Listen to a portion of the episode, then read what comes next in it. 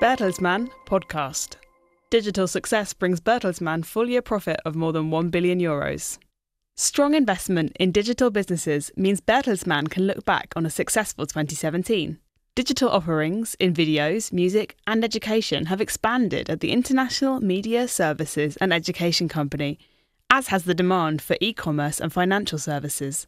Bertelsmann saw revenues of 17.2 billion euros over the course of the 2017 financial year, 1.4% more than the previous year.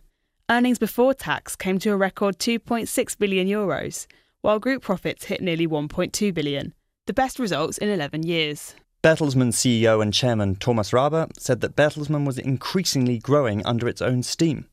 The RTL Group, the BMG Music business, and the Bertelsmann Education Group were all making particular strides forward. Arvato's logistics and financial services businesses were also seeing stronger demand in the high tech sphere. Bertelsmann has invested 4.6 billion euros in its growth and digital business in recent years, Rabe said. This initial outlay had paid off, he said, now that nearly half of the group's sales were coming from digital products, advertising, and services.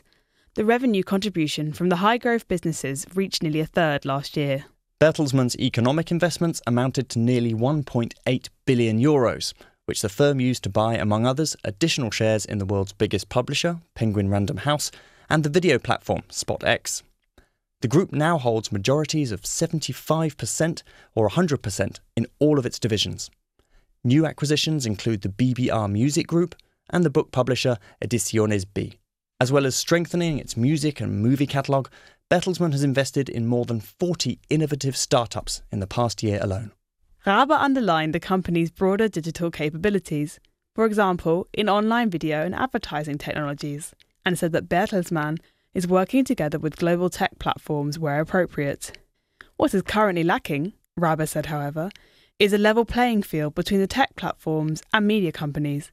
This was down to what he described as unequal regulation. For example, in the application of competition law or the regulation of the advertising markets. Bertelsmann's record results for 2017 bode well for the current financial year, according to CFO Bernd Hirsch. The group is expecting to see a further increase in sales and similarly high operating profits.